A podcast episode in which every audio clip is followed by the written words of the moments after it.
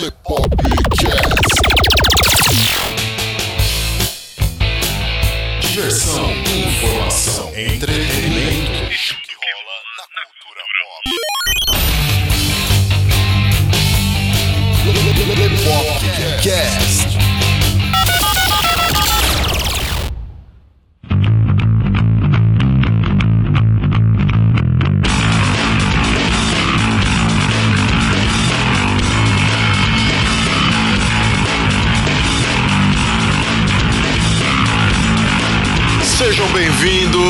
Mais um Lepopcast, galera. Aqui quem está falando com vocês é o Léo Favareto. E o Carlo Barbagala, E aí, Carlão, tudo tranquilo? tudo sussa na busca, vocês Aquela alegria maravilhosa de quem acabou de ver o capítulo final da novela, né? Oh, felicidade. Que pariu, viu, velho? Puta encheção de saco, velho. Galera ouvindo a gente aí, hoje nós temos aqui um assunto muita gente gosta. É, nós já fizemos aqui um Lepopcast aí com a participação dos nossos amigos Altran Martini e Luiz Lopes, onde nós falamos sobre filmes de artes marciais. Nós vamos aqui abordar artes marciais, diferente de filmes. Pro Carlo e pra mim, isso é um assunto bastante chamativo, até presente. Pra quem não sabe, eu fui praticante de Wing Chun, uns quatro anos mais ou menos. O Carlo aí é praticante Boxe de boxe chinês, né? chinês. Tá quanto tempo no boxe chinês, Carlão? Vai fazer aí uns quatro anos. Quatro anos também. E hoje nós trouxemos aqui um amigo pra levar um pouquinho de informação pra vocês aí a respeito das artes marciais. Nosso amigo Anderson Souza pra conversar com a gente. Fala aí, Anderson, beleza, cara? E aí, galera, beleza, mano? De boa aqui. Tudo tranquilo? Beleza. Anderson, conta aí pra galera qual que é o seu background aí no meio das artes marciais, cara. Cara, eu comecei a lutar lá em 2012. Eu tinha acabado de me machucar quando jogava basquete, tudo. Aí, pô, não queria voltar mais a jogar basquete por causa de lesão. Eu resolvi ir artes marciais. Mó loucura, né? é, então nada a ver. Aí eu acabei conhecendo o jiu-jitsu e o muay thai. E eu fui me envolvendo, entendendo das técnicas e tudo. Até que um amigo meu, que era professor de uma academia lá de perto onde eu morava lá, resolveu abrir uma academia própria. E ele me chamou pra ser cobaia de aluno, entendeu? Pô, Certo. preciso de um aluno pra ser cobaia. Pra saber se eu consigo ensinar aí no meu ambiente. Aí eu fui a cobaia, acabei me envolvendo no jiu-jitsu, um pouquinho do karatê, me envolvi um pouquinho do boxe, um pouquinho do muay thai. E tô aí até hoje. Hoje eu tô do Morgan de jiu-jitsu e vamos que vamos. Que firmeza. Demorou. Pra variar, vocês conferem esse bate-papo barra pesada aqui com a gente depois da vinheta.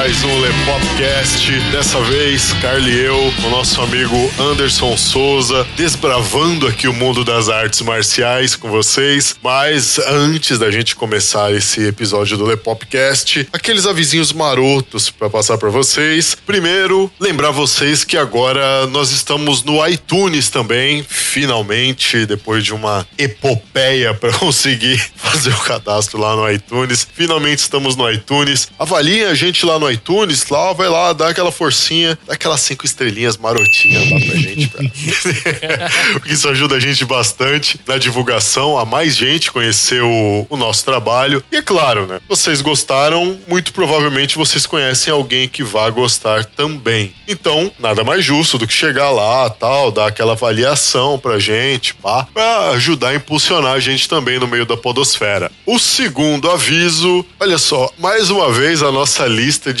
ouvintes internacionais está crescendo. Cara, agora a gente tá com, além de aquela galera daqueles outros países que a gente já veio falando aqui pra vocês, agora nós também temos ouvintes na Austrália. Cara, eu não sei, eu não sei de onde essa galera tá descobrindo a gente. Meu, Vocês estão indo longe demais. Ó, é Japão, a gente tem ouvintes no Japão, nos Estados Unidos, no Paraguai, na Alemanha, Trinidade e Tobago, na França, na Grécia, meu, agora Austrália, Angola. Meu, da onde que vocês estão descobrindo a gente? Sério? Deixa lá nos comentários pra gente, pra gente saber por quais foram os podcasts que vocês nos conheceram. Vai lá na nossa área de comentários, deixa lá um comentário pra gente saber, conhecer essa comunidade brasileira que tá aí no exterior. E vocês, ouvintes aí que estão, é, já acompanham a gente há algum tempo, deixem lá nos comentários também pra gente saber por qual episódio nosso do Lepopcast que vocês nos conheceram e esse tipo de coisa. Pra vocês aí que são ouvintes novos, que estão conhecendo a gente agora, sejam bem-vindos. Esse daqui é o Lepopcast, podcast semanal do site Lepop. Ele está hospedado em www.lepop.com.br. Lepop, L-E-P-O-P. Vai ao ar todas as terças-feiras, às 19 horas, a menos que algum problema técnico aconteça. Nós torcemos muito para que não aconteça. E lembrando também que o Lepopcast integra aí também o Esquadrão Podcasts. Todos os links estão aí na descrição para vocês conferirem o trabalho da galera lá do Esquadrão, que é muito bacana também. Bora lá, vamos entrar no assunto de hoje, porque Aê. olha, o negócio aqui vai esquentar, né? Uma parada barra pesada. porrada aqui hoje.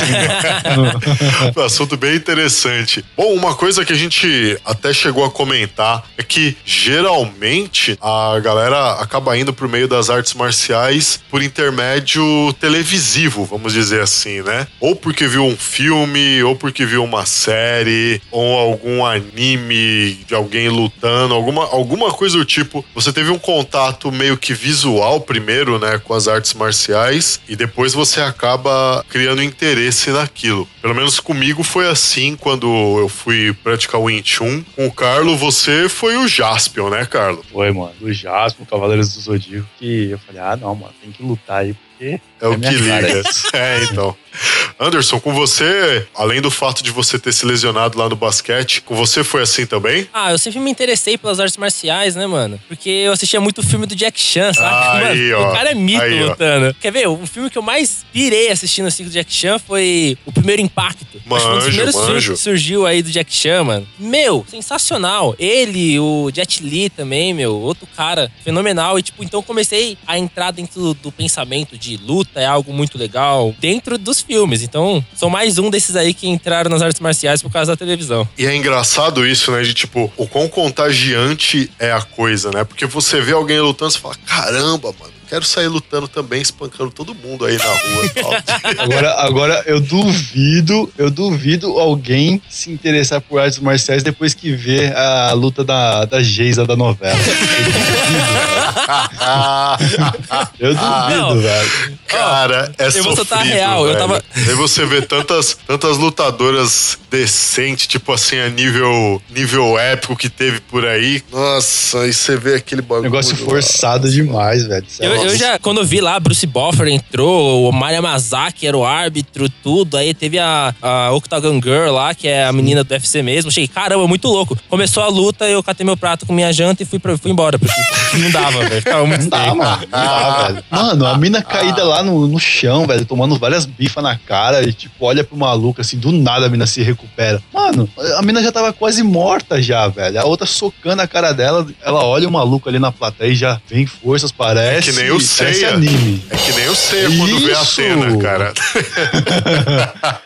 Puta Não. que pariu, velho. Mas isso, isso é, é muito normal, mano. É muito normal. E, tipo, eu conheci as artes marciais vendo essas coreografias, assim, entendeu? Quando eu, com minha mente de criança, puto, eu achava sensacional. Ponto, quer ver? O filme que eu mais assisti na minha vida, que eu sou apaixonado, é Mortal Kombat, né? O de 95 lá atrás. Classicão, né? Classicão. E, tipo, as lutas são muito boas. A trilha sonora combina muito com o que tá acontecendo nas lutas. É muito legal. Só que aí, eu fui assistir esses dias de novo. Agora que eu entendo da, Agora que eu entendo da arte marcial, aí eu fiquei, pô, mano, se isso realmente tivesse acontecendo, ele teria tomado nocaute. Pô, se ele tivesse se esquivado pro outro lado, talvez ele conseguiria ter encaixado um golpe melhor. Porque, tipo, Sim. você vê que é uma, é uma dança, não é uma luta, entendeu? Assim mesmo. É por causa disso que eu fui pro Wing Chun. Eu tinha feito Kung Fu antes, assim, né? Tipo, aquele Kung Fu mais clássico antes, né? E, cara, eu não conseguia me adaptar naquilo porque eu achava muito dançado o negócio. Eu falei, cara, não, vou pro Wing Chun mesmo. Pra quem não conhece aí, dá uma olhada nos filmes do Ip Man. Vocês estão lá, o, o grande mestre e tal, vocês vão entender melhor. Não que eu esteja naquele nível, né? Não, Não que eu esteja naquele nível, né? Mas, tá quase, mano. é, Mas a arte é aquela. A arte é aquela, né? Isso aí. E entrando nessa, nessa questão de arte, eu falei agora há pouco, né, da fazer uma arte marcial aí pra sair espancando todo mundo na rua. E o engraçado da coisa é que quando você entra num dojo, numa academia assim, séria mesmo, você tem lá um, um instrutor sério, é incrível como a própria filosofia da arte marcial muda isso em você. Muito. É a filosofia da arte marcial. A arte marcial, quando você entra nela, você acaba aprendendo que nada mais é a ligação entre a honra e o respeito. O respeito com seu adversário e a honra com seu mestre. Então você acaba refletindo isso até para sua vida social. Você vive numa sociedade onde você tem mais honra para as pessoas que merecem honra e dá mais respeito para todo mundo que tá à sua volta. E as artes marciais pregam muito isso. Eu treinei em duas academias, né? A primeira, a gente procura até esquecer, né? Porque, É, não vamos é, falar o nome, não vamos. é, não, não, não, não vamos, não vamos, não vamos entrar no, no mérito aqui da questão, né? Putz, Mas cara, depois, no fundo- Aquele, aquele maluco lá é muito picareta, velho. Caramba, mano, aquele cara é muito Mas enfim, picareta. né? Depois que a gente vê um trabalho sério, isso já na segunda academia que eu, tô, que eu estou treinando atualmente, você vê que as duas pessoas que estão lá é, entendem o assunto, se dedicam de coração ao, ao que fazem, você acaba entendendo melhor a arte e algumas coisas que você não tinha percebido em você, os- alguns erros tudo mais, você começa a perceber mais fácil e agir em cima daquilo para corrigir. Eu acho muito bacana isso, até mandar um abraço para eles aí, um abraço pro Rodrigo Conrado e o Brunão. É, salve Rodrigo, cara. Saudade, mano. A gente tem que marcar um dia aí pra jogar conversa fora. Mas o, o interessante da arte marcial é que tudo que, se, que você fala sobre arte marcial, a galera se resume à violência. Mas a galera não entende a filosofia. É até interessante o tema que vocês puxaram, que é arte marcial, como uma forma de desmistificar essa coisa assim de, pô, eu vou entrar na academia pra tomar porrada, vou entrar na academia pra me machucar. Tipo, não é assim que funciona, né, mano? Verdade, verdade. É, É, porque a galera tem essa, essa ideia, né? Principalmente assim, é criança, né? O pai olha aquela UFC e fala, pô, mas- mas nem lascando que eu vou colocar o meu filho pra, pra apanhar. E não é assim que a coisa funciona. Isso não é só com criança, esse tipo de, de pensamento. Com adulto também. O cara chega, olha pra aquilo ali e fala assim, mas nem lascando que eu vou pagar pra tomar porrada lá dentro da academia. Ah, já vi várias é dessas. o, é o Nossa, mesmo mano. pensamento do, do cara que arranja uma desculpa pra não entrar na academia. Sim. Nem ferrando que eu vou pagar pra ficar lá puxando É, peso e tal. também. A desculpa é a mesma, tipo, só muda o ambiente. Verdade. É uma questão que ou a pessoa faz isso por desonestidade, né? Sim. Ou porque não conhece. Que a maioria das vezes é porque não conhece. Mas a gente não pode descartar a, a segunda opção também, porque tem muita gente que faz isso pra tirar isso da cabeça da criança ou pegar e influenciar um amigo ou alguém que tá querendo entrar e falar: não, mano, larga a mão que isso não presta. Mas eu vejo isso muito como culpa de muitos dos atuais mestres. Porque se for olhar pra arte marcial lá atrás, quando surgiu, por exemplo, o jiu-jitsu, que veio do Japão, aí da migração japonesa veio pro Brasil, aí a família Gracie começou a aprimorar tudo, e ver essa, essa filosofia desses caras, o jeito que eles empregavam a arte marcial era de uma forma que você entendia o que, que eles estavam querendo passar. Mas hoje Sim. tem muito, muito mestre que só tá lá pra ensinar técnica, é técnica. E Como você vai aprender técnica? Eu vou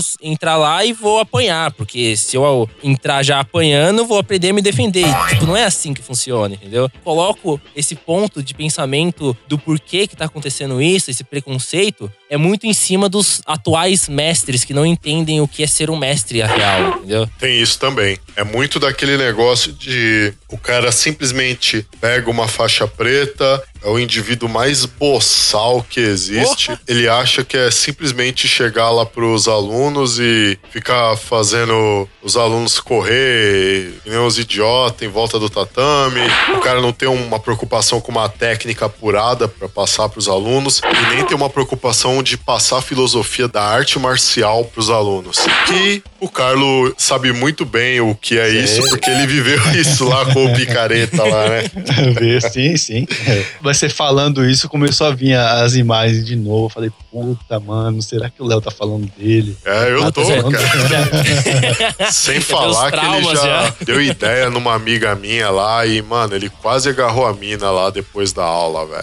É um desgraçado. Sem nenhum É um aspecto de ética, desgraçado, né, velho? Zoado. Não, sem falar, velho, que tinha aula lá, mano, que às vezes você ficava correndo 30 minutos. Tipo, a aula, a duração da É de aula. 45 de uma minutos hora aula. e. Mano, você fica correndo, aula- correndo, correndo, correndo. A aula você... hoje tem o objetivo de queimar gordura, É, gente. tá ligado? Era essa a ideia aí dele, mano. Só se for, porque puta que pariu, velho. Meia hora correndo, mano. É Meia hora lascar, correndo. velho. Tipo, o maluco, você acha o monge Shaolin, É. né? Se acha um monge, monge Shaolin, porque se ele entendesse o que são os monges, ele ia entender que ele tá sendo um puta de um Zé Ruela. tá? Sim, sim. Mas, enfim, né? Mas entrando dentro desse assunto sobre os professores que passam coisas é, sem, sem nenhum contexto, sem nada relacionado à arte marcial em si, né, a essência da filosofia, é por causa dessas ideias. Vou colocar até pra minha área, porque eu sou professor de educação física, tudo, eu trabalho com criança, e eu gosto de trabalhar arte marcial com criança, porque um, um cara que eu sigo uma filosofia muito louca, assim, que é o, o Nietzsche. Nietzsche, ele fala a ideia de prescrevermos nosso destino como se fosse desenhar numa folha em branco, né? Presta atenção nisso nas crianças, porque se você colocar que a arte marcial tá ensinando o respeito e a honra, que eu friso muito sobre isso, que é uma ideia, tipo, milenar. Se você for ler na Bíblia, tem falando honrar pai e mãe e amar o próximo como a si mesmo, não tem? Verdade, É. verdade. Então, a criança, ela é como se fosse uma caixa vazia. E a gente vai colocando o conteúdo dentro dessa caixa. E se a gente fazer uma criança crescer com essa filosofia, é um conceito que eu gosto muito de falar que é o Ubuntu. Ubuntu é uma expressão africana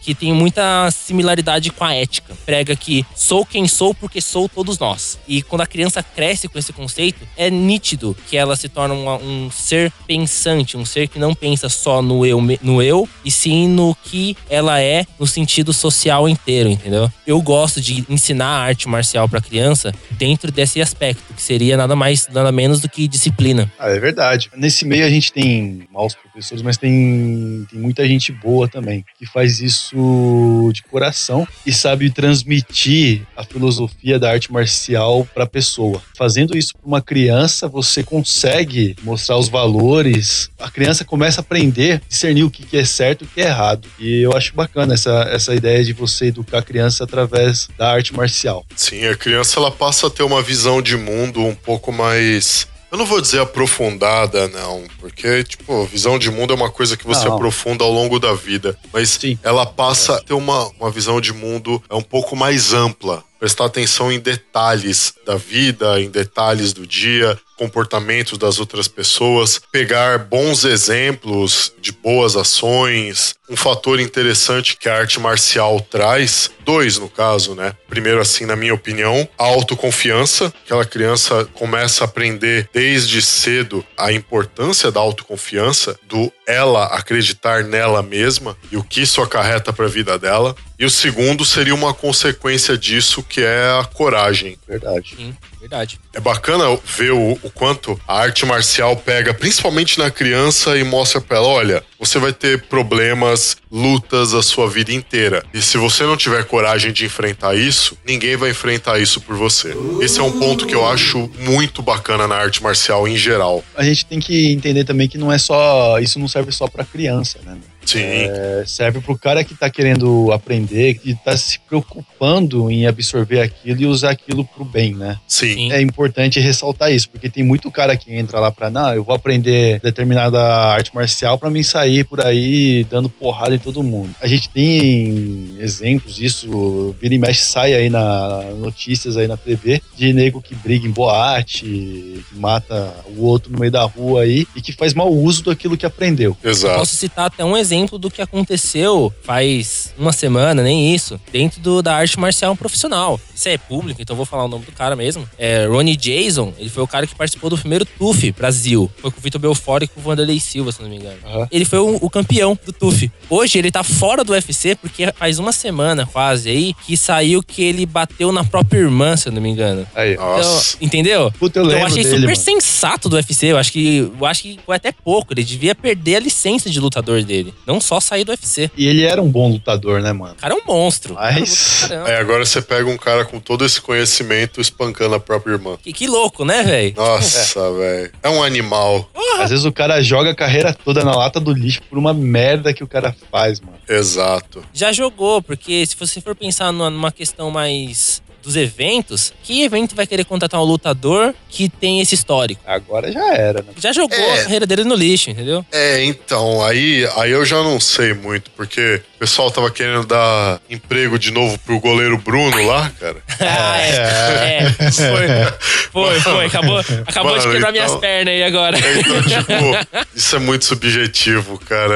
É muito. Eu não duvido que os caras chegam. Não, peraí, vamos aproveitar isso e vamos vender esse cara como bad boy. A galera vai curtir. Vamos O lá. cara que é nível mundial entrar num evento pequeno pra ser o campeão rentável do evento. É, Olha porque assim, isso é até alguma coisa que, tipo, não, não tinha nada a ver com a pauta nem nada, mas só, só aproveitando o assunto pra vocês verem aí como que a coisa é, principalmente vocês que estão nos ouvindo. Vocês já repararam o quanto de carta de amor, de declaração de amor, jura de amor eterno que um, um assassino recebe na cadeia, principalmente no exterior? Aqui no Brasil mesmo, o bandido da luz vermelha lá tal. Esses caras receberam um monte de carta de amor de um monte de mulher que, tipo, via ele como o exemplo de homem a ser seguido e não sei o que e tal. Pra quem não sabe, o nome disso é hibristofilia. Isso é um fetiche que geralmente algumas mulheres têm por homens que são perigosos. É o indivíduo extremamente perigoso, assassino confesso. É o tipo de atração por esse tipo de assassino. Cara, se tem gente que sente atração por esse tipo de assassino, você não acha que vai ter gente que vai pagar pra ver uma luta de um cara desse extremamente violento? Ah, claro.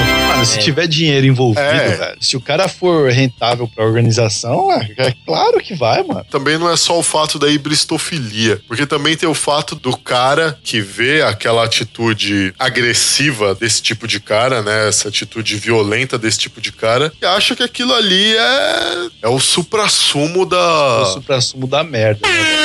Pode crer. Eu tava pensando nisso agora, velho.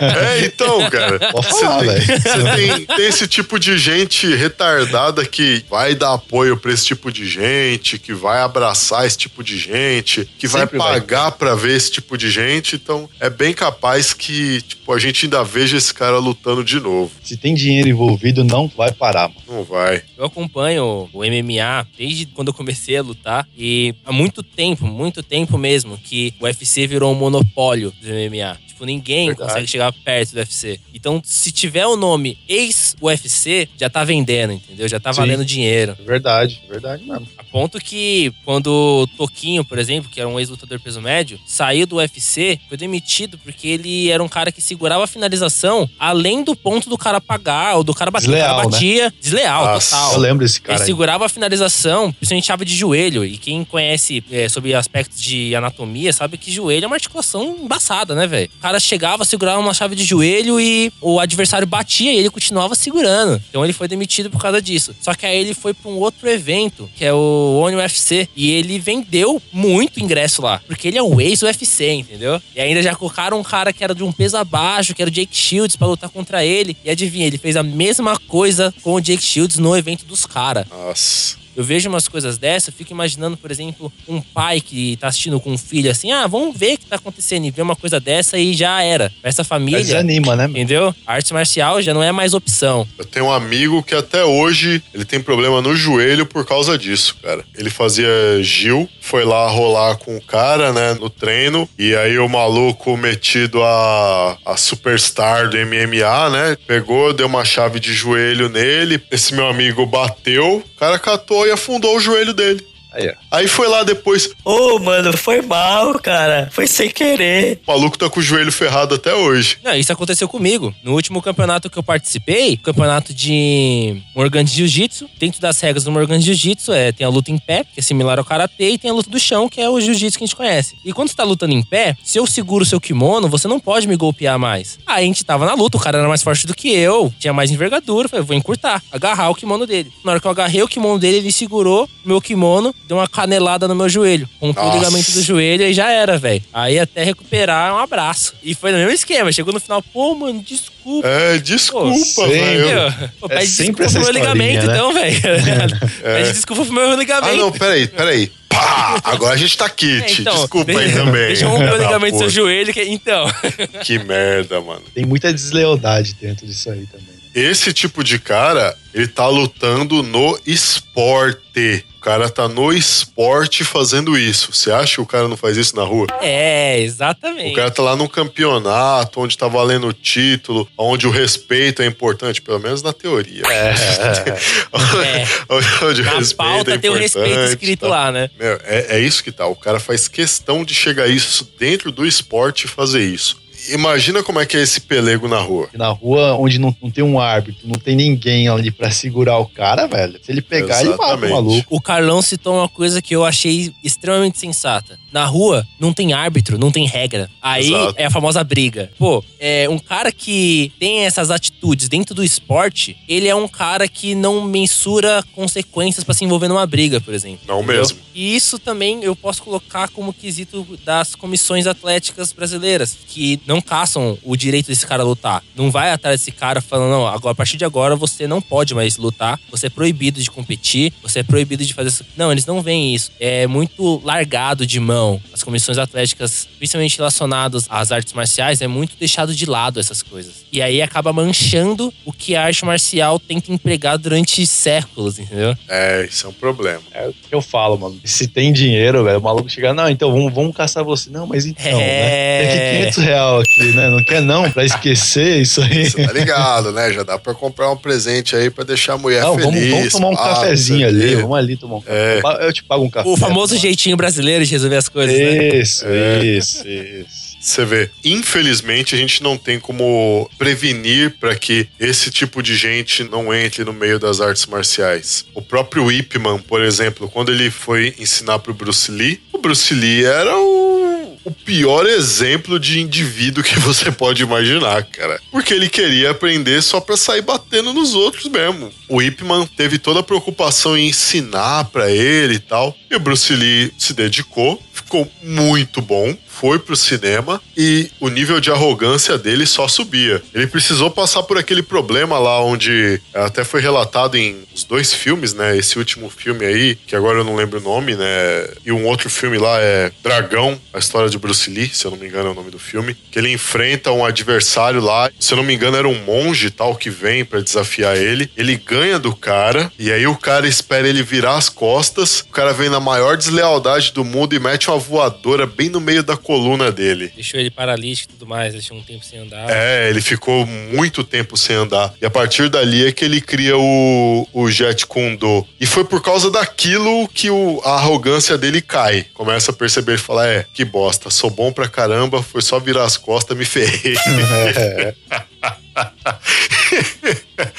Você vê. O que, que o cara precisou passar pra poder perceber o, o tipo de ser humano que ele tava se tornando? É um cara que teve o privilégio de estudar com o Ip Man. É verdade, mas tem nego aí que. Nem se o cara tomar uma. encontrar alguém na altura dele aí na rua e o cara tomar uma sacode legal, vai aprender, velho. O cara assim, ele, ele não aprende, mano. Ele vai Não. continuar fazendo o que ele faz porque eu acho que aí já entra a questão de, de caráter mesmo, mano. Já é dele isso. Por isso que eu sou apaixonado por ensinar artes marciais pra criança. Porque se você pegar do começo, no momento que eles estão extremamente receptivos a tudo aquilo que o professor fala, você faz com que elas entendam o que é crescer e se tornar uma pessoa em meio à sociedade. E não ser um, um animal em meio à sociedade, que é o que a gente tá praticamente falando aqui, entendeu? É verdade. Você já começa desde cedo a ensinar pro moleque que é certo e que é errado e o que você pode e não pode fazer. E ter as noções aí de respeito dentro do tatame, com o teu rival, né? Você saber respeitar o teu adversário, o professor principalmente, né? Coisa que eu acredito que esses caras aí, meu, não tiveram. Não. Nem, de, nem de longe.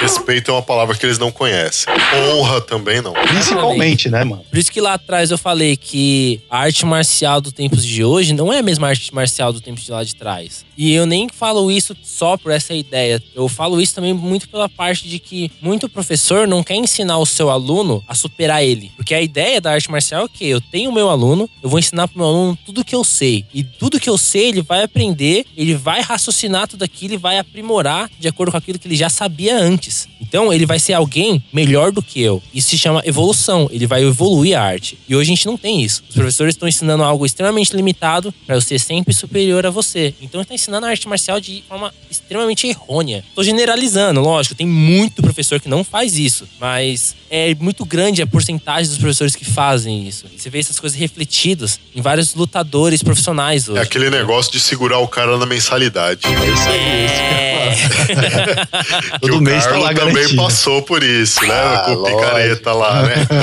Lógico. É, Putz. agora eu fiquei curioso em, em ter uma aula com esse picareta aí, só pra ver qual é que é, mano. Nossa, Faz uma aula experimental lá, velho. Você vai entender o que que a gente tá falando. Esse é o próximo tópico aqui da pauta, né? Mas aproveitando o, o fato do picareta, isso é uma coisa que não acontece lá na academia dele, que é treinamento com foco na luta. Ele não faz isso. Tô mentindo, Carlos? Não. Pois O é. negócio ali é feio, hein, mano. Só vou dar um exemplo aqui do que aconteceu. Esse primeiro dia de treinamento e tal. Aí vamos lá fazer o sparring. Aí chega um cara que já tá lá treinando há tempos e o meu primeiro dia. O cara vira pra mim e fala assim: então, você vai lutar, faz o que você sabe. Eu olhei pra ele assim e pensei comigo. Falei, porra, eu não sei lutar, caralho. Por isso que eu tô aqui. É lógica. Putz, grila, cara. É, então, mas logo no primeiro dia mesmo, tá ligado? Faz o que você sabe. Aí bate aquela interrogação assim na cabeça, assim, porra, mas o que que eu sei, velho? Não sei porra nenhuma. Só sei que nada Só sei. sei que nada sei. É isso mesmo. Boa, boa. Essa didática é muito comum agora. Quando eu entrei no, no Morgante Jiu-Jitsu, tem o Shihan lá, que é o cara sensacional, fenomenal, um exemplo de pessoa, de mestre pra mim. O Cissei Júnior, o Fernando, o André, que são pessoas que eu realmente tenho muita honra por eles. que Eles são exemplos, mas eles têm muitos alunos, então eles pegam galera que é mais graduada, tipo, vai ajudar o faixa branca ali. O que acontece? Eu sou faixa branca no Jiu-Jitsu Morgante. Entendeu? Sim. a gente vai lutar no chão. Beleza. Aí eu cheguei pra lutar no chão, o cara chegou, o cara é só uma faixa acima de mim. O mesmo esquema, faz o que você sabe. Aí eu falei, meu, vamos lutar. tipo, me mostra algo de diferente, me ensina uma coisa. Eu falei, não, faz o que você sabe, que aqui a gente vai te ensinar no modo mais bruto. Aplicar os golpes e você vai ter que se defender. E beleza. Tipo assim, né? Ó, eu tenho aqui essa ponto 50, vamos ver se você é prova de bala ou não. Pera aí, vai lá. Corre o quanto você A puder. minha, a, minha, a minha ideia no começo era o quê? Vou ir aproximando dos caras, eu vou aos poucos pra depois ir crescendo, né? Cheguei como faixa branca, mesmo que eu já saiba lutar, eu cheguei como faixa branca, respeitando. Só que quando o cara falou isso, meu sangue subiu na hora, velho. Cheguei não acredito que ele tá fazendo isso. Começou a luta, catei e finalizei ele. Lá. Vou pra fazer o que eu sei. E eu sei finalizar, então luta sério comigo. Aí começou a rincha um pouquinho mais séria entre a gente. Aí começou tudo isso. Hoje esse menino não faz mais o jiu-jitsu morgante, porque houve uma confusão com ele. Depois vieram conversar comigo que ele era realmente assim, que ele era extremamente arrogante, não queria ensinar ninguém, ele só queria pegar os caras menos graduados e finalizar pra se achar o bonitão pras menininhas Nossa, que treinavam aí, ó. lá. Comigo ele se ferrou nessa, porque eu luto jiu-jitsu desde 2012, né? Morgante eu entrei agora. Tá vendo? Mais um exemplo aí de idiota, né? Mais um exemplo faz de aí. idiota, entendeu? Pois é. Esse tipo de gente aí, velho, quando eu treinei lá, naquele maluco lá, era o que mais tinha também, né? O cara não queria saber, mano, se você tava fazendo ali só um, um treino leve, já soltava o pé, mano. Pegar na sua cara, o problema é seu. Se quebrar teu dente, o problema é seu. Você se vira aí pra se defender. Aí eu tive que chegar e falar pro cara, mano, isso aqui é um treino, velho. Isso aqui não é uma luta, mano. Você não tá num campeonato aqui que você pode matar o teu adversário. Nem no campeonato você pode fazer isso, mas, tipo, matar de forma Tipo de Mortal falar, né? Kombat, né? É, você não tá num campeonato aqui que você tá valendo uma medalha de ouro aí no final, mano. Você tá treinando, velho. Segura um pouco aí o teu chute, o teu soco, porque, mano, uma dessa aí você acaba quebrando o dente de, de nego aí, mano. Assim Você mesmo. não precisa quebrar o teu amigo que tá te ajudando pra você mostrar alguma coisa. Não, É. tipo, desculpa aí e tal. Beleza, mas segura aí, né, mano? Mas esse aí, tipo, no comecinho ele era assim, depois ele foi se lapidando e foi segurando um pouco mais. Tinha um outro também ali que aquele ali ele fazia na maldade mesmo. E uma vez eu fui fazer um, um sparring com ele e falei: "Ah, mano, você tá na maldade comigo, então joguei uma jab mais um pouquinho mais forte no queixo dele e deixei ele meio grog. Né? É, é Ah, até justificável. Ah. É justificável, né? Não, velho? inclusive, velho, o cara, o cara virou aí e falou assim pra mim: Então, Carlão, você é meu amigo, eu tenho uma amizade com você legal tal, mas você sabe que aqui a gente não pode ser amigo, né?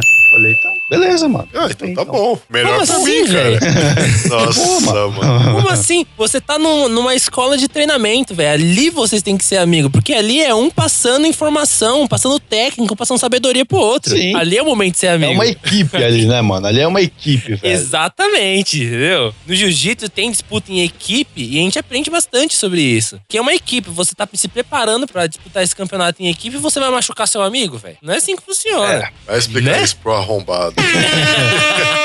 Vai explicar isso pro arrombado, cara. Por isso que é importante você fazer o treinamento, enquanto você estiver lá treinando, né, a galera aí que pratica tal, tá treinando um faixa branca aí, né?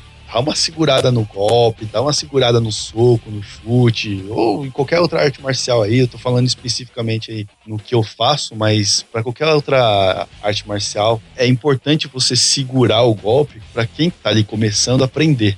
Porque não adianta você querer soltar o caminhão em cima do cara, o cara vai ver aquilo ali, vai se assustar e não vai voltar mais. Exato. Que é exatamente o oposto da filosofia da arte marcial, né? É, Em vez do cara aproximar as pessoas pelo meio da arte marcial, não, ele começa a afastar. É, é complicado. Um cara desse, eu não sei o que passa na cabeça de um maluco desse. Sei lá, nem é que tá em competição. Acho que o maluco tá no meio de um treino e tá falando assim, é matar ou morrer, é matar É. ou morrer. Tipo, É bem assim. É, É, é bem possível. assim, cara. Ele precisa provar pros outros o quanto ele é bom. Se você precisa provar pros outros que você é bom, você é um merda. você não é bom, exatamente. Você mesmo não conhece a sua capacidade, o seu valor. É aquilo que você falou, você não tem autoconfiança então, velho. Exato. Vai entender a arte marcial de novo. Vamos voltar do Com zero certeza. pra gente recolocar essa ideia na sua cabeça, entendeu? E detalhe, além de não ter autoconfiança, é um covarde, porque ele depende do medo dos outros pra se sentir mais. é isso mesmo. É engraçado, porque quando ele vai pegar os caras que tem medo de lutar com ele porque ele bate mais forte, coisa assim, ele cresce o peito. Mas quando vem alguém É. mais graduado pra lutar com ele, o bicho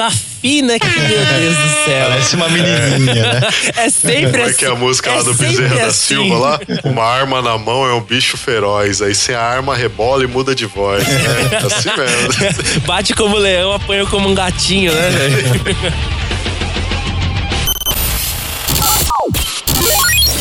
Lepopcast.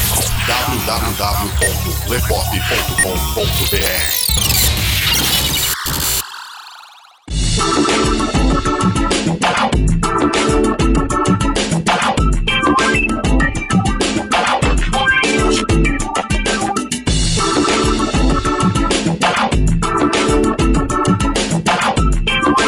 vocês ouvindo a gente aí, vocês nos ouviram falar o termo sparring, ou, pra quem quer dar uma abrasileirada no negócio, né? Sparring. Ah, vocês ouviram a gente falar isso algumas vezes no bloco anterior. Agora, a questão é, o que é sparring? Qual que é a importância do sparring? Vamos definir Vamos primeiro o definir é. a coisa. O sparring nada mais é do que um cara que vai simular a sua luta oficial. Ele é um adversário, que na verdade não é um adversário, normalmente é um amigo de treino, que vai estar simulando como se fosse o seu adversário. Ele vai estar te colocando em uma situação similar à luta. Esse é o, o que é, seria o sparring em algumas artes, principalmente no Muay Thai, no boxe, ou, por exemplo, no MMA, que eu gosto de falar que, por ser artes marciais mescladas, eu gosto de falar que o MMA é uma arte separada, porque pega todas as artes e coloca de uma forma diferente. Até nesse sentido do sparring. É, podemos dizer que o sparring, então, é uma simulação de luta. Mas Simplificando, basicamente né? isso. Só que quero deixar alerta aí, ó, pra muitas pessoas que não entendem que sparring é só uma simulação de luta. No sparring sempre tem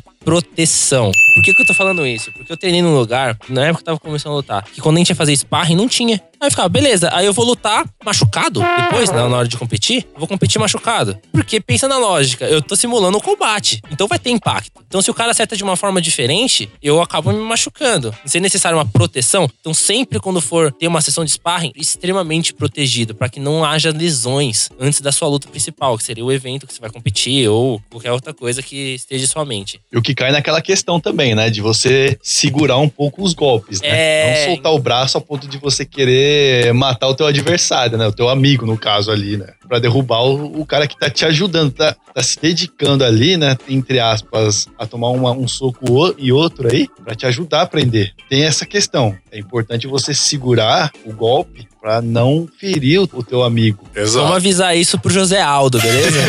José Aldo, se você estiver ouvindo a gente aqui, ó, quando for lá marcar a sua luta contra o McGregor. não, por que que eu tô falando isso? Na luta que marcaram, a primeira vez que marcaram o José Aldo versus McGregor, José Aldo não foi pra luta porque ele quebrou a costela. Como que ele quebrou a costela? Numa sessão de sparring, o cara deu um chute giratório na costela dele. Pô, mas na moral, velho. Sem noção, né? Você vai dar um chute giratório num cara que tá prestes a defender um cinturão contra um cara que tem a envergadura maior, um punch maior. Você vai machucar o cara pra quê, velho? A ponto que machucou o José Aldo, ele teve que sair da luta e o Chad Mendes teve que entrar no lugar. E isso não foi a primeira vez que aconteceu com o José Aldo, porque na luta anterior ele ia lutar contra o Chad Mendes, se machucou em sparring também, cancelaram a luta e marcaram mais pra frente. Então, ó, José Aldo, se estiver ouvindo, sparring é uma simulação de luta. Tem que pegar mais leve, cara. Eu não sei o que, que o treinador dele pensa numa hora dessa, cara, de fazer um negócio desse. Ó, a gente tem duas opções. Ou a gente vai preservando ele, né, pra ele chegar lá na luta 100%, ou a gente arregaça esse desgraçado agora pra ele chegar na luta todo requenguela. E aí, misteriosamente, do nada, ele vai, tipo, que nem o Seiya, quando encontrar a Atena, né? Recebe o poder do cosmos dela, depois de ter apanhado pra caramba. Ele chega lá do nada e ganha a luta. É, vai ressurgir das cinzas, nascer com uma fênix. Puta, mano. E eu acho que a estratégia dos caras deve ter sido alguma coisa similar. Tipo, meu, vamos entrar e vamos afundar, tipo, pro sparring, assim. Vamos fazer um sparring sério, vamos entrar lá, vamos afundar, vamos fazer golpe assim. Por que, que eu tenho quase certeza que foi nesse ponto? Porque quando você vê a luta que aconteceu realmente do José Aldo versus Conor McGregor, você vê que ele. Ele entrou puto, velho, na luta, José Aldo. Ele entrou pra matar o McGregor. E ele perdeu em 13 segundos, tá ligado? Ele tomou um soco e apagou.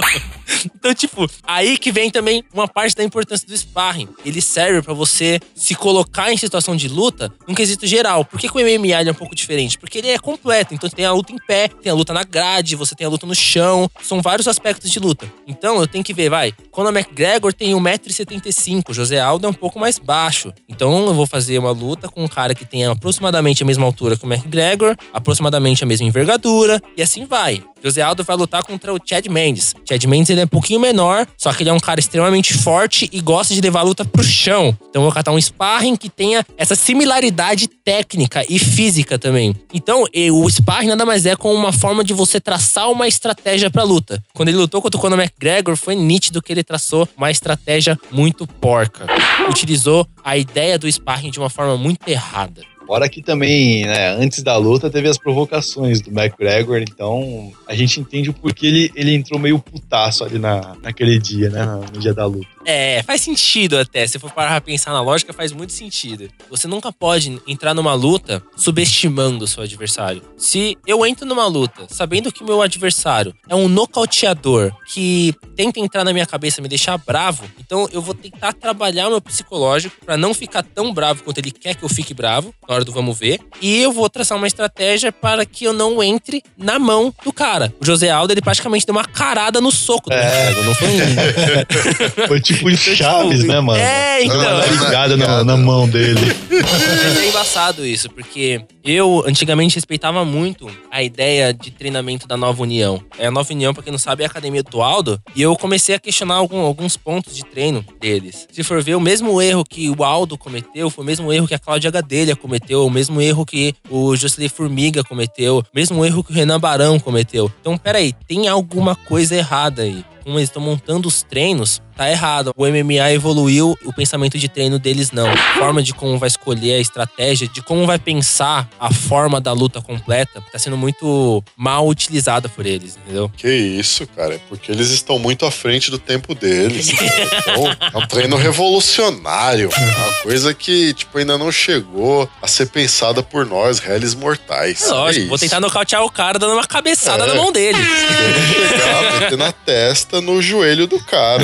E isso é o que liga, cara. Hoje as pessoas podem não compreender, mas amanhã. Nossa, amanhã eu vou fazer até um busto de bronze em homenagem É. ao cara que fizer uma peripécia Colocar dessa. na biblioteca mundial a, a literatura da inteligência desses caras. É. Vai ter uma Barça só. Só falando desse maluco aí, mano. Pode crer. Ah, velho. A gente tava falando de sparring, eu acabei indo pra questão de estratégia de luta. Mas o sparring tem muito a ver com isso, assim. Você escolhe o sparring pra você tentar se adaptar à estratégia. Por exemplo, esse tempo atrás teve a luta do Damian Maia versus Neil Magny. O. Neil Magny, ele tem uma boa defesa de queda, ele não é levado pro chão tão fácil. Mas o Damian Maia, ele é um monstro Ele é chato, hein, mano? chato pra caramba, mas tipo, eu acho muito legal assistir a luta dele, porque ele é o cara que sabe aplicar o jiu-jitsu dentro do MMA. Na verdade, ele só sabe aplicar o jiu-jitsu dentro do MMA, mas ele aplica de uma forma muito Até legal. no jogo do UFC lá do PlayStation 4, velho, o maluco é chato. Se ele te levar pro chão, pariu, filhão, velho. pode reiniciar o videogame e colocar a luta de velho, Era toda hora, mano, o maluco chamando pro chão, velho. Porque, tipo, na vida real ele é assim também. Tá o tempo todo tentando levar pro chão. Então, Sim. quando o Neil Magny lutou contra ele, o Neil Magny ele entrou, tipo, pô, mano, eu tenho uma boa defesa de queda, não vai me levar pro chão. Beleza. Sim, Demian Maia dominou o Neil Magny, brincou com ele. No chão, É. finalizou no segundo round. Até aí, É. beleza. Eu acho o Neil Magny um cara muito inteligente. A próxima luta do Neil Magny foi lutar contra o Hector Lombard, que é um cara que veio do judô, então o cara, ele sabe trabalhar por cima e o cara é um, é um mamutinho, né, velho? O cara é muito forte, ele tem muita massa muscular por cima. No chão, trabalhando o Golden Pound, mano, é difícil você resistir um Golden Pound do cara. Qual foi a estratégia do Neil Magny? Demian Maia, me ensina a lutar jiu-jitsu. O Neil Magny começou a treinar com o Demian Maia. Aí, ó. Ah, entendeu? Olha só. Depois da luta do Demian Maia, que ele começou a treinar com o Demian Maia, é outro lutador, o Neil Magny. O nível de jiu-jitsu dele é outro nível. Então, tipo, ele sabia que o cara ia levar pro chão. Já passou por isso antes e perdeu. Então, eu vou treinar com um cara que tem nível o suficiente no chão. Então, o sparring dele pra luta contra o Hector Lombard foi o Demian Maia. O cara ut- utilizou de uma estratégia muito boa. E é o sparring te abre esse leque de você trabalhar uma boa estratégia. E como você vai aplicar essa estratégia. Vamos ver se essa estratégia funciona? Você testa no sparring. Qual que seria o período ideal pra gente realizar isso? Depende muito, vai muito da técnica do próprio professor, da didática dele. Se for colocar aqui, eu passaria no último ciclo de treino. Montaria meu macrociclo aí de treino, alguns períodos de mesociclo aí. Nos últimos períodos do mesociclo, eu começaria a colocar o sparring. Tá que no MMA, ele é mais completo, né? Porque você tem que trabalhar o sparring com um cara de bom no chão, bom em pé, dependendo muito da técnica do seu adversário. Mas eu mesmo assim, eu colocaria mais pro final, porque o volume é muito menor de golpe que você vai aplicar, porém, por ser uma situação de luta, a intensidade é sempre extremamente alta. É um princípio de treinamento, né, mano? Do volume e da intensidade. Então eu trabalharia dessa forma, eu trabalharia no final do macrociclo para ter um volume menor e uma intensidade maior. Isso varia muito de professor para professor. Isso seria uma didática, por exemplo, que eu abordaria dentro de várias literaturas que eu venho acompanhando que falam sobre isso. Bacana.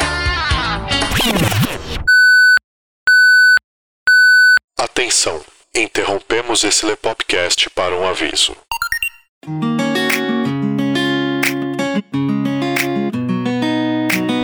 Fala galera, Léo aqui para dar um recadinho para vocês. Antes de tudo, queria agradecer imensamente a todos pelo carinho, pelos feedbacks, pelas indicações, pelos downloads, compartilhamentos, visualizações. Para nós é muito importante e gratificante perceber o quanto vocês gostam do nosso trabalho. A gente se empenha bastante em levar até vocês um conteúdo cada vez melhor. E é pensando em manter qualidade que esse recado é tão importante. Então, escutem com calma e prestem bastante atenção. Está chegando o final do ano e nós faremos mais uma pausa. Mas calma, calma, porque eu vou explicar direitinho o motivo e vocês vão entender a importância dessa pausa. De nada adianta qualidade se não há como manter periodicidade, ou se você está sempre com os dias contados para finalizar uma edição, correndo risco de atraso. Esse ano vocês puderam acompanhar aí o quanto isso atrapalhou a gente. Quem não ouviu o nosso episódio de número 26, ouça para entender o que ocorreu na metade desse ano, que obrigou a gente a dar uma pausa nas publicações. E algum tempo depois a gente foi forçado a dar mais uma pausa. Então, escutem lá, tal. Quem não escutou, escutem lá para entender direitinho a situação. Tudo isso, essas pausas, tudo isso aconteceu porque por diversos motivos, a quantidade de episódios prontos do Lepopcast não era suficiente para se manter a periodicidade semanal. Na verdade, antes do que é relatado no episódio 26, a coisa estava bem encaminhada. Mas a vida é cheia de surpresas, né? E você não tem controle sobre o acaso. Enfim, lá, continuando. O que acontece é que de agora em diante, o Lepopcast passa a dar uma pausa a partir da terceira semana de dezembro retorna na primeira semana de fevereiro, mais especificamente na primeira terça-feira. Ou seja, vocês terão o Lepopcast normalmente até a segunda semana de dezembro. E a partir daí, Carlos e eu começamos todo o processo de organização, planejamento, gravação e edição dos episódios que vão compor a próxima temporada do Lepopcast. Com mais novidades, mais entrevistas, mais risadas, mais informação e mais Lepop para vocês. Não pensem que a gente vai ficar de boa, porque não vamos não. Para nós aqui a coisa continua normalmente. A única diferença é que a gente vai gravar, editar e programar as publicações que começam a ir ao ar a partir de fevereiro de 2018. Na prática, a gente vai passar o resto de dezembro e janeiro na íntegra gerando conteúdo para vocês, para garantir que a periodicidade do nosso podcast não seja afetada e que mesmo que algo nos impeça de gravar ou editar numa determinada semana, que isso não venha a refletir num futuro atraso para vocês. É completamente natural que, conforme o site passe a ser mais conhecido, a gente precise se organizar para melhor atender a demanda, sempre prezando pela qualidade e periodicidade. A gente está vendo isso nas views, nos downloads, nos novos ouvintes. Então é preciso firmar a melhor estratégia organizacional para manter as coisas nos eixos aqui para gente e para vocês também. Como é a primeira vez que a gente faz isso, nós não temos certeza se apenas essa pausa será suficiente. Então, eu estou fazendo questão aqui de deixar claro que, se for preciso, apenas se for preciso, a gente vai fazer aí mais uma pausa no meio do ano também, ok? Mas só se for muito necessário, porque a gente tem que ver como que as coisas vão caminhar até lá. Claro que vocês serão aí previamente avisados se isso realmente tiver de acontecer. Caso não tenha necessidade dessa segunda pausa no meio do ano, o Lepopcast vai continuar durante todo o ano até a segunda semana de dezembro e aí o ciclo começa novamente. Então, estejam avisados. A partir de agora, o Lepopcast passa a dar uma pausa na terceira semana de dezembro e retorna na primeira terça-feira de fevereiro, ok? Isso quer dizer que até a segunda semana de dezembro vocês terão o Lepopcast normalmente. E isso se dá porque nós precisamos gravar, editar e programar os próximos episódios que vão compor aí a nossa próxima temporada do Lepopcast, ok? Deu para ser bem claro. Se vocês ficaram com alguma dúvida, é só voltar os minutinhos desse aviso e ouvir novamente para esclarecer, ok? A gente conta com a compreensão de todos vocês. Pessoal, mais uma vez, muito obrigado por todo esse feedback positivo de vocês acerca do nosso trabalho e muito obrigado por nos indicarem para mais gente. Isso é muito importante para nós. Afinal, se não fossem por vocês, esse projeto não existiria. Vocês são foda.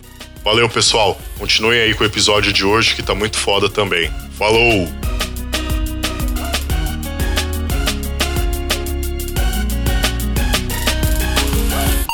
Você foi devidamente avisado. Após o bip, o Lepopcast continuará normalmente.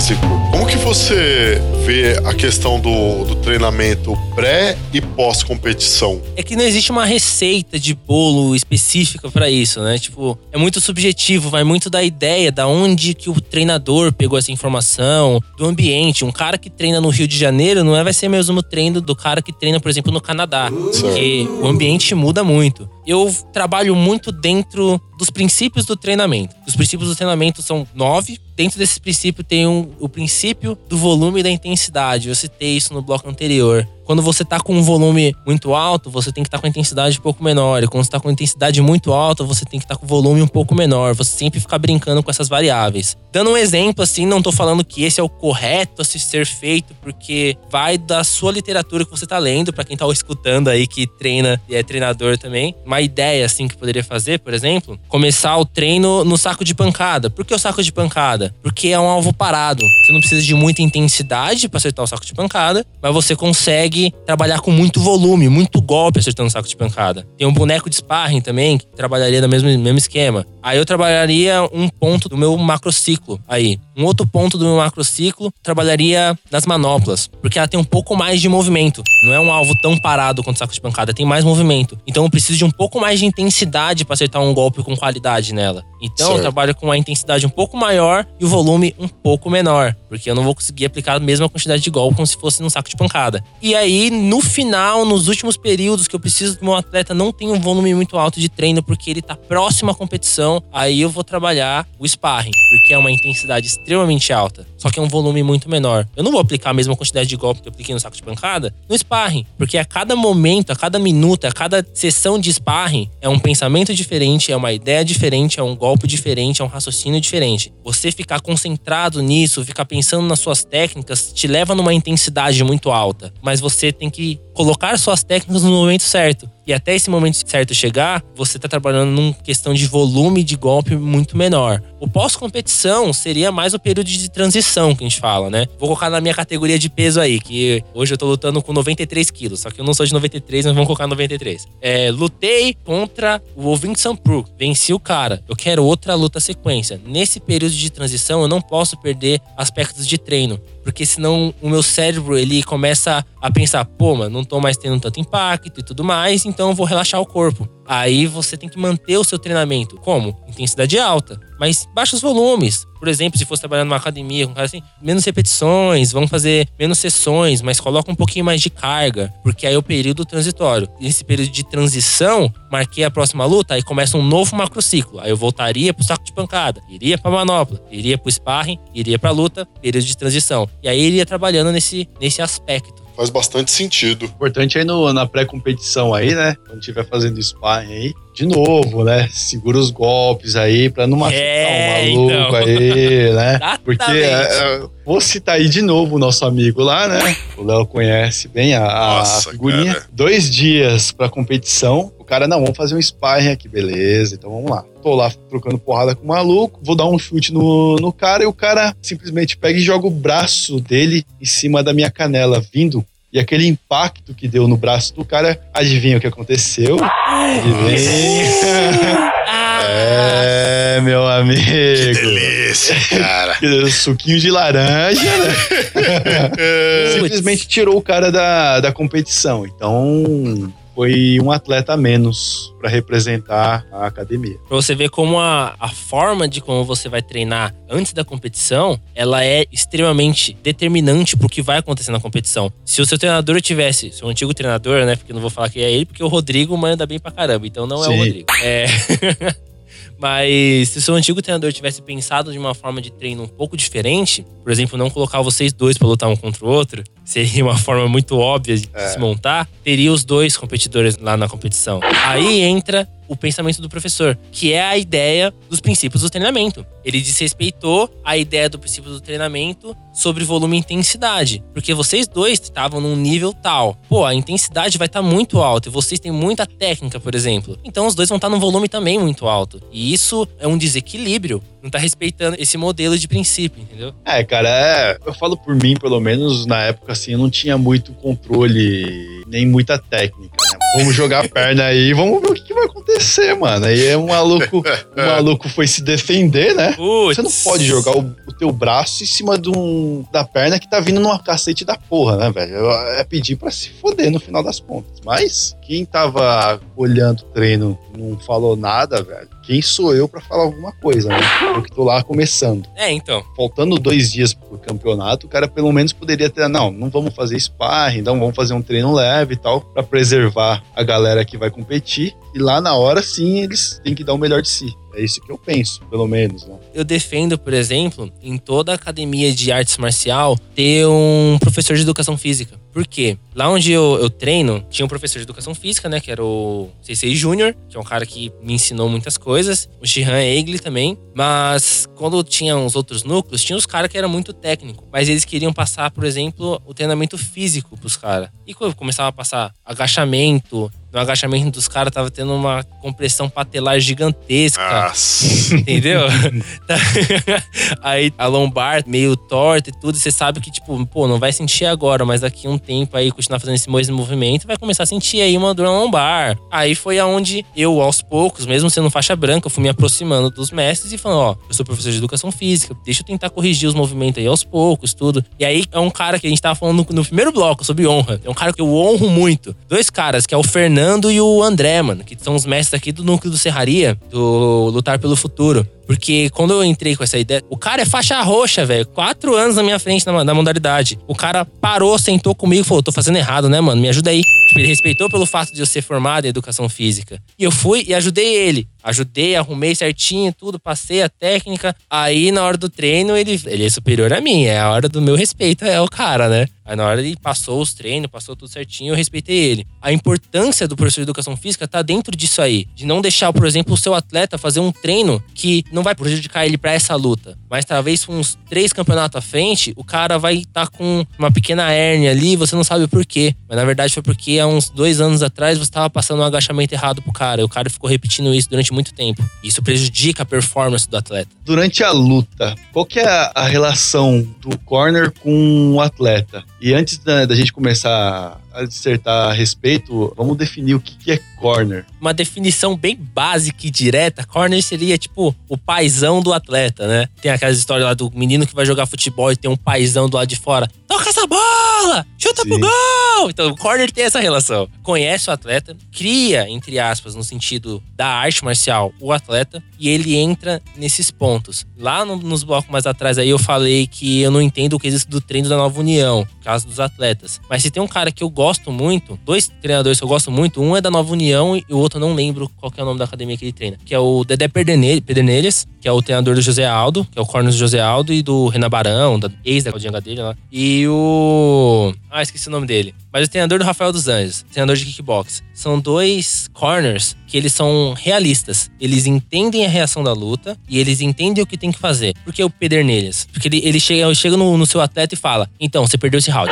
Pô, velho, que cara realista. Ou seja, ele chega no cara e assim, mano, você perdeu esse round porque você fez tal, tal, tal, tal, tal coisa errada. Esse cara tava usando tal sequência. E nessa sequência ele fecha com tal golpe. Aí ele vai falando tudo que tá acontecendo na luta. A sua defesa vai ser isso. Ou seja, ele conhece o que o atleta pode fazer dentro da luta. E quando chega na hora de vir pros corners, né? Que é a hora desse um minuto de descanso aí entre rounds, ele é o cara que vai entrar, prescrever tudo ditar o que tá acontecendo na luta. Que é a diferença, por exemplo, de um cara que eu não gosto, que é o Dória, que é o ex-treinador do Júnior Cigano. O Júnior Cigano tava tomando um pau do Caio Velasquez, tomando uma surra. De vez do cara chegar e falar: então, você tá perdendo, tenta ficar longe da grade, tenta trabalhar mais em pé, qualquer coisa assim pra fazer a luta ter segmento. Não, o cara acha que é filme, né, mano? O cara chegava no. Não esquenta, Ele vai chega- chegar na hora, a Atena vai aparecer, vai É, mandar um cosmo pra você, você vai absorver e vai ganhar de todo de verdade, ele ficava gritando: Coração de campeão! Vai pra luta! Você é o campeão da categoria! Pô, velho, isso não, é- não é filme, velho.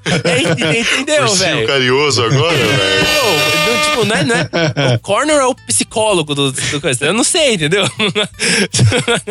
então, tipo, é um Nossa, cara que eu não entendo. cara. Então, o Corner, ele é o cara que tem que conhecer o adversário, entender a estratégia que vai ser traçada pra esse adversário. E ele é o cara também que conhece o seu atleta. Um exemplo que eu posso dar, eu não sei o nome desse treinador, treinador do Gilbert Melendez. O Gilbert Melendez, ele lutou contra o Jeremy Stephens há um tempinho atrás, uns dois meses atrás. No primeiro round, o Stephens começou a dar muito chute na perna do Melendez. Quem conhece o Melendez desde a época do Strike Force sabe que o cara ele é resiliente, o cara ele toma essas porradas, ele fica todo quebrado, tudo, mas ele continua indo pra cima que nem um louco. Só que nesses últimos tempos ele não tá indo tão bem, ele tem acumulado algumas derrotas e tudo. Chegou no final do segundo round, ele virou pro corner e falou: "Não dá mais". O corner virou pra ele e falou assim: "Dá sim, você vai voltar lá e vai acabar essa luta como um guerreiro". O corner conhecia o cara. O Gilbert Melendez levantou, o cara tava com a perna destruída, não tava conseguindo apoiar o pé no chão. Ele foi até o final da luta. Oh, mas beleza, isso pode prejudicar a saúde do atleta. Pode, mas o corner ele é o cara que conhece até como que tá o lado psicológico do seu atleta. Às vezes, se ele entregasse aquela luta, poderia não voltar mais a lutar. Mas ele indo até o final, vendo que a galera vai aplaudir ele, porque ele foi um guerreiro de aguentar até o último round, o último minuto de luta. Ponto que ele perdeu, acho que dois rounds por 10 a 8, entendeu? Tipo, foi muito domínio do Stephens. Tipo, ele voltou, lutou até o final e a galera aplaudiu ele de pé. O corner sabia que ele precisava de um impulso a mais pra seguir até o final do round, final da luta, e não deixar com que ele se abale emocionalmente. Pode ser que tenha abalado, foi uma derrota e tudo. Mas o corner conseguiu fazer com que ele voltasse. E ali, eu já tinha muito respeito pelo Melendez. Mas depois dessa luta, eu, eu, em casa, assim, eu quase levantei e aplaudi ele também. Porque foi muito guerreiro da parte dele, foi muita raça. E o corner é o cara que estimula isso. Às vezes ele conhece o atleta mais do que o próprio atleta, entendeu? Porque ele vê a perspectiva de fora. Pra quem não tá ligado o que, que é um corner, mano, se vocês assistiram o último capítulo da novela aí, a luta da Geis aí, ele apareceu lá, o maluco. Como que é o nome daquele ator lá, mano, de cabelo branco lá? Puta, não sei o nome dele, mano. Raul Gazola. Só vi Aí- essa luta aí porque tinha o Bruce Buffer lá, velho. Senão eu não teria nem visto a luta.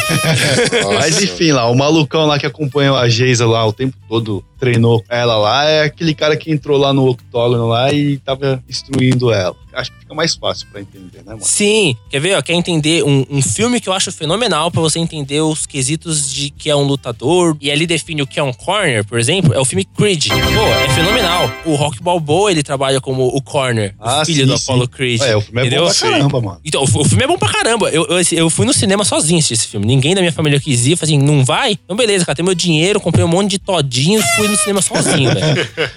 Todinho, mano. Ô, todinho é mó esse bom, velho. negocinho de todinho aí, velho?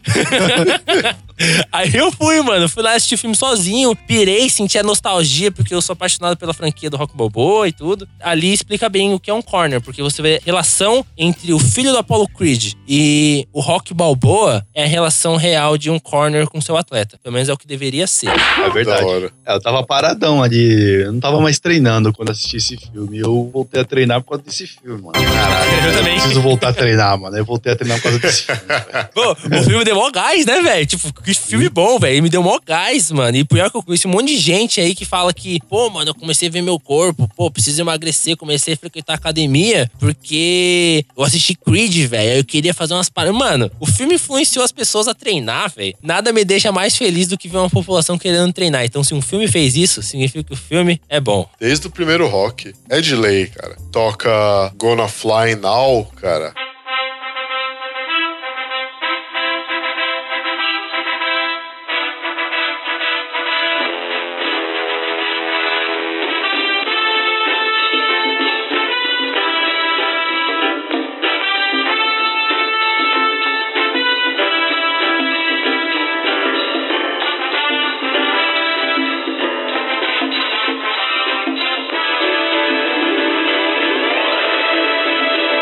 Você quer levantar às 5 da manhã. Colocar sua blusa, sua e blusa meter o cinza, moletom levantar. E sair correndo pela rua, procurando escadaria pra poder subir. Quebrar, é embaçado. quebrar cinco ovos dentro do Confe copo com- tomar. confesso É, que. socando- socando, socando carne, tá ligado? carne no.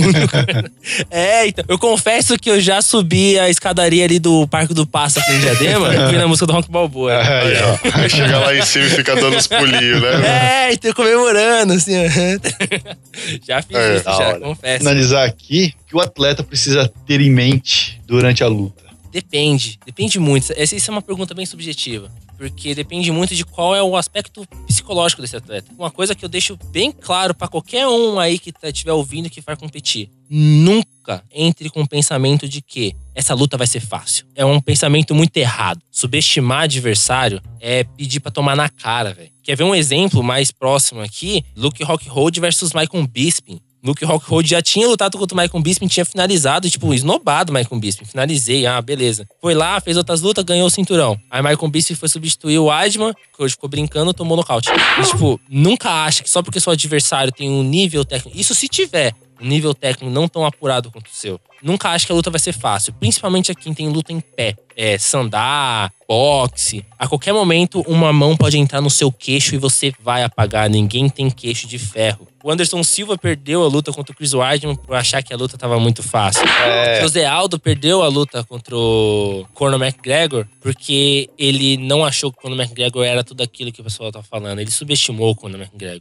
Renan Barão perdeu o cinturão pro TJ Dillashaw pelo mesmo motivo. Carlos Esparza perdeu pra Joana Endertick pelo mesmo motivo. Dá pra falar várias coisas. O que o lutador tem que ter em mente é: eu confio em mim mesmo, mesmo sabendo que meu adversário tem sim muitas chances de me vencer. É a questão do que a gente discutiu no começo, a autoconfiança. O atleta tem que ter autoconfiança o tempo todo. É uma ideia da separação de corpo e mente. O corpo e mente nunca se separa. Se sua mente tá bagunçada, isso vai refletir no seu corpo. E se seu corpo não tá respondendo com aquilo que você quer, isso reflete na sua mente. A mente e o corpo nunca se separa. Você tem que ter os pensamentos corretos, os pensamentos que vão te levar pra frente pra você conseguir colocar a sua técnica em, em ação, entendeu? Tem a questão da teatralidade do negócio também, né? Porque uma, uma rixinha vende os ingressinhos a mais. Tá? Ah, Sim. Isso também. Tem cara que simplesmente se deixa levar. Esse negócio de brigas encenadas, vender ingresso, é muito fato. É só você olhar pra luta do Conor McGregor versus Floyd Mayweather. Sim. Na moral, velho, se você tiver qualquer noçãozinha de luta, que chances você dava pro Conor McGregor versus Mayweather? Ali foi um Pois é. Ali do caralho. Mas né? aí, vamos fazer a treta rolar. Por quê? Porque vai dar grana. Eu citei sobre os lutadores que perderam por subestimar. E falar do Conor McGregor, pra mim, me dá um ânimo. Eu acho que é um puto de um lutador, só que ele é um Zé Ruela, velho. Eu dou muita risada com ele, eu sempre torço pra ele apanhar. Isso é da hora. Mas, é, eu assisto, assim, quando ele ganha, fico, ah, que droga. Mesmo sabendo que ele vai ganhar, assim. Por isso que a luta contra o Floyd Mayweather foi tão legal vendo ele tomar nocaute. Quando ele foi lutar, por exemplo, com o Rafael dos Anjos, o Rafael dos Anjos machucou o pé, tudo, substituíram ele pelo Nate Dias. Quem acompanha os irmãos Dias sabe que o cara não é de teatro. O cara é literalmente um Zé Ruela. Quando marcaram essa luta, eu virei pro meu irmão. Aí eu falei, Go, vai funcionar da seguinte forma: o Nate vai entrar e vai tomar um pau. Aí meu irmão começou a rir. Aí meu irmão descreveu o resto da luta, que foi exatamente o que aconteceu. É, ele vai tomar um pau, mas todo mundo sabe que o Nate Dias sabe apanhar. O Conor McGregor Sim. vai cansar. E o Nate Diaz vai entrar e vai vencer a luta. E foi exatamente o que aconteceu. Por que, que o Conor McGregor perdeu aquela luta? Porque ele subestimou o Nate Diaz. Na segunda luta que ele fez contra o Nate Diaz, deu pra ver no rosto dele que ele criou respeito pelo adversário. Essencial, né? Essencial, Porque essencial. assim, por mais que você tenha aí internet hoje, que você pode até ver partes do treino do seu adversário, você não tem como mensurar o condicionamento físico da pessoa. Não, isso aí é só na hora do vamos Se ver. o cara entendeu? tá cansando mais do que você ou menos, você não tem como olhar pra pessoa e falar: ah, tá, essa pessoa tá assim, assim, mano, isso daí é só em CSI. É. Só em CSI que essas coisas acontecem. Você não vai, tipo, bater o olho no indivíduo e falar: ah, tá, tantas noites sem dormir, comer um pão com ovo antes de vir pra cá. Isso não, isso não A existe. prova disso é Anderson Silva versus Chael Sonnen, a primeira luta. Todo mundo falou, Anderson Silva vai arrebentar, só que o cara tava com a costela quebrada e ninguém sabia. É, Tomou um cacete a luta inteira. No final, Ah, conseguiu aquela, é. aquela reviravolta que parece coisa de filme, mas ele realmente conseguiu uma finalização faltando dois minutos pra acabar a luta. Entrou nesse, nesse, nesse aspecto. A galera tava subestimando o Chelsea. Isso foi pior, e querendo ou não, quem lida com o público, o que os seus fãs pensam, acaba entrando de certa forma na sua cabeça também. Não como uma questão direta, mas como uma questão indireta, porque você é um agente público. O que o seu público pensa te faz pensar em alguns pontos. O Anderson Silva entrou com toda aquela marra, porque ele tinha desrespeitado completamente o Damian Maia numa luta anterior, e tomou um pau. Tomou um pau lindo. E olha que eu sou muito fã do Anderson Silva, mas ele tomou um pau, mereceu tomar aquele pau. ele tomou. Ainda bem que ele conseguiu vir reviravolta, né? Que eu consegui acompanhar o Anderson Silva campeão por mais tempo. Ouvindo. Vo- vo- vo- Você, você está ouvindo Lepopcast. www.lepop.com.br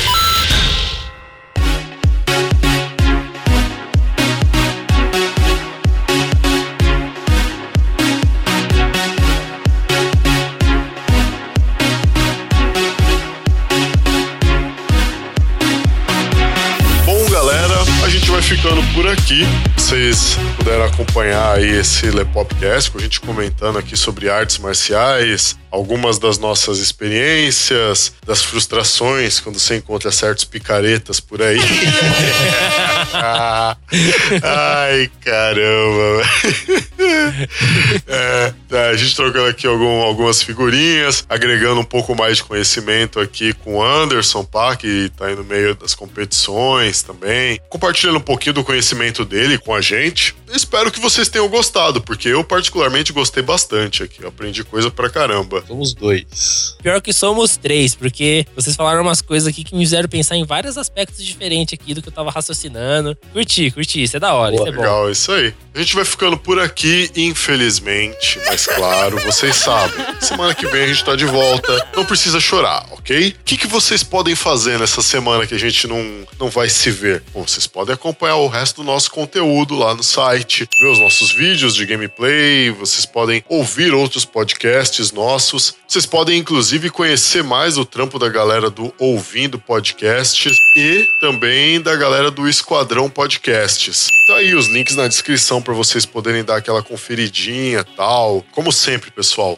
muito obrigado a todos vocês que acompanham a gente, compartilham os nossos podcasts, que indicam para os amigos, fazem download, fazem isso aqui acontecer, né? Porque a gente faz isso por vocês, né? Levando o conteúdo para vocês. É muito gratificante ver o quanto vocês gostam do conteúdo que a gente leva para vocês. De verdade. Não é picaretagem, não.